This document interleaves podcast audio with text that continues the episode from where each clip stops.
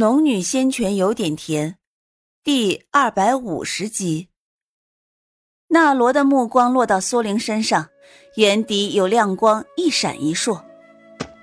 你帮了那家人许多，我们还来不及感激你，你就要离开了。苏玲微笑：“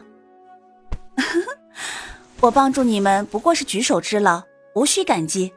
况且我来此首先遇上了你们，这也算是缘分呀。”既然是缘分，又何必把感激之言挂于嘴边呢？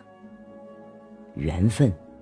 纳罗脸上浮现一抹希冀，苏玲此时却已经转开了视线，朝前缓步而行。没错，相遇就是缘，能认识你们这些朋友，我很高兴。朋友。纳罗听到苏玲说出这两个字，眼底才浮上的希冀，在这一瞬间幻灭。他的脸上更是露出一丝自嘲般的笑容。苏玲并没有注意到纳罗的异常，而是陷入了自己的思绪中。来到这个世界，认识的人，遇上的事，一切都是注定的缘分吧？否则，自己怎么没有一开始就在一个废弃的星球上，孤零零的百年而终呢？他说这段话的时候，声音极为小。纳罗也沉浸在自己的情绪里，没有听得真切，只听到他在嘟嘟哝哝。当他开口询问时，苏玲才回过头来看着他。没什么，纳罗。说到这里，苏玲突然闭口，目光微微一扫，不远处的树丛后有人影一闪而过。他微微一笑，目光再次落到纳罗身上，纳罗却丝毫不察。而是激动道：“苏玲，你叫我名字。既然你是我的朋友，我以后都叫你的名字，可好？今日虽然会离开，但以后难保不会再回来呀。”好，我期待你再回来。”纳罗笑着说道。“纳罗，纳斯纳木姐妹不错。”苏玲突然说道。纳罗脸上的笑容一收，脸色有些茫然。似不太懂苏玲的意思。苏玲微微一笑，不再多语，而是说道：“ 纳罗，我得去打些野兽回来。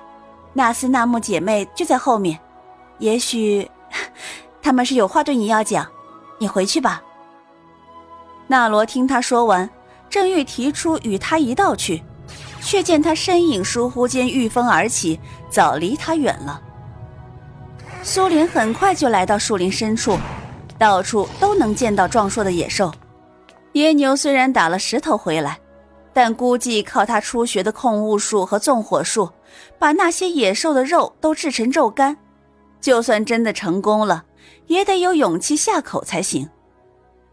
他自认不是个勇敢的人，所以还是自己动手丰衣足食的好。数日时间一晃而过。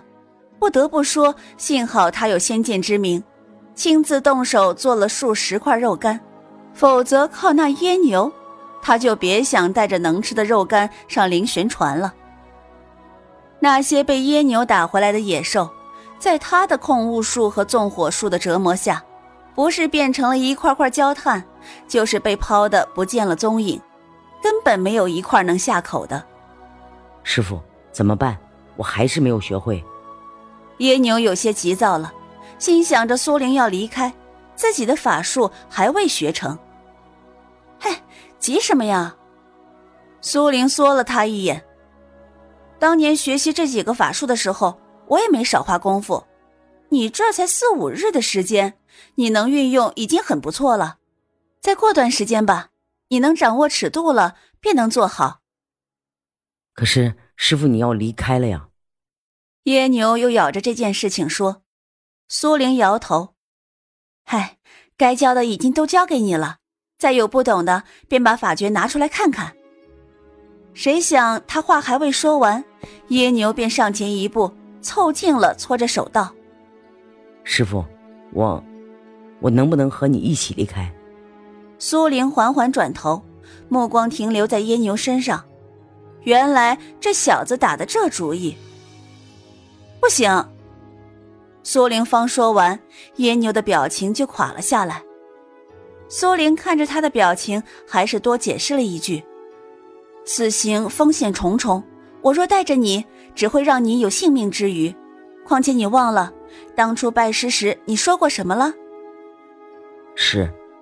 耶牛低下头去，情绪不高的回答：“徒儿说过，学习法术就是为了拯救那些被鹰族、狼族残害的人。”苏玲微笑着点点头。耶牛，你这点纯善的心思最宝贵，我呀，希望你能一直保持。耶牛这才抬起头来，双手交握。是，徒儿一定谨记。哎呀，你也不用弄得跟生离死别似的。既然踏入了修仙界，寿命便会随着修为提升而延长的。只要你能努力修行，延长生命，或许在有生之年，为师再次回来之时，还能见到你的。那师傅什么时候离开？耶牛平复了下情绪，也知道，以自己现在的修为，根本无法跟上师傅的脚步，于是也不再提，反在心里打定主意，要好好修行，争取在师傅回来之日，让师傅刮目相看。也就这两日吧。苏玲说完，抬头看向茫茫碧空，与铁背约定的时间差不多到了。只是不知道铁背会做出怎样的决定。说完，他转过身来，从乾坤袋中又摸出这几日特意又给耶牛炼制出来的丹药，交给他。喏，这五瓶是培元丹，能助你提升修为。这一瓶中的丹药叫做聚灵丹，只有三颗，除非修为卡住了，否则不要服用。在这个地方。他并不担心聚灵丹被别人察觉，给自己惹来麻烦。既然收了这个徒弟，就要用心帮助他提升修为。他也希望能有那么一天，自己做任何事情都不再顾及更厉害的存在，可以用聚灵丹帮助亲人朋友提升修为，可以用灵泉水帮助他们洗精伐髓。也只有在这颗小星球上，他才能无所顾忌。随心所欲。不得不说，这十余日的时间是他自踏入修仙界以来最不担惊受怕、最随心所欲的日子。可是现在他要离开了，但是他还会回来。正想着，天空出现了一道剑芒，仔细一看，正是铁背。铁背直直的落在苏玲身前，他身边还带着两位族人。看到两人，苏玲便也明白了铁背的打算。前辈，铁背站在苏玲和耶牛面前，朝着苏玲躬身一拜。做出决定了。苏玲点点头，出声询问。铁背抬起头来看着苏玲，重重点头说道：“是，晚辈与族人商量之后，所有人都决定离开这里。虽然……”白芒星对我们而言存在着未知的危险，但比起这里，也许那里才是真正适合我们的。不管铁背的理由是什么，只要他做了决定，他帮着实现便是。个人有个人的缘法，他们将来会遇见什么，发生什么，那都与他无关了。嗯，既然想好了，那就上路吧。苏玲说完，便取出灵旋船。只有巴掌大小的灵旋船从他手掌拖出，缓缓升空，变成直径三丈的巨大飞船。按圆的面积公式大概计算一下，大致有近八十平方。虽然会显得比较拥挤，但也绝对能容下。苏玲抱着小白率先御风而起，并召唤林子里的小红。小红啾的一声飞了起来，因为身躯过于庞大。苏玲便不再让小红躺在船身里，而是让她趴伏在船头那大块的地方。夜牛见苏玲眨眼间便飞到了天上，大喊了几声：“师傅！”苏玲并非没有听到，而是不惯于这种别离。她习惯于独自离开，在家时与柳氏、唐诺等人告别是如此，现在亦如此。耶牛见着天空那圆盘慢慢飞远，他更是拔腿去追，直到那圆盘没了踪影，他才流着泪停了下来。叶牛，他不属于这里，追上了，他还是会走的。身后突然传来人声，耶牛抹掉眼泪，转头去看，却是那家首领纳罗。他梗着脖子对纳罗道：“你说的不对，师傅会回来的，就算他还会走，到那时，我也已经能够跟上他的脚步了。他不停下，我就追上去。”耶牛这话说完，转身便进了林子，去击杀野兽，练习控物术和纵火术。而纳罗还站在原地，同样抬头看着已经没有了玄灵船踪影的朗朗晴空，他轻轻说道。